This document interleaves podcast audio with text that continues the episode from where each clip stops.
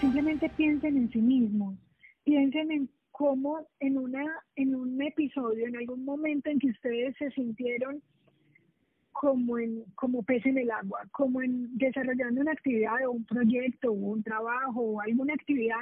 en que tú te sentías profundamente enganchado, conectado, en donde perdías la noción del tiempo y del espacio, en donde en donde te sentías súper creativo, eh, nivel como de, llamémoslo entre comillas, y de pronto sin comillas, inteligencia, eh, como que se desarrollaba mucho, como que se te ocurrían las ideas, sabías, fluías, sabías cómo hacerlo y, y podrías estar en ese estado cualquier día, cualquier hora, en cualquier lugar. Entonces eso es, eso es uno, eso se llama flow. Eso es uno de los de los más importantes estudios científicos que dio pie al nacimiento de la psicología positiva,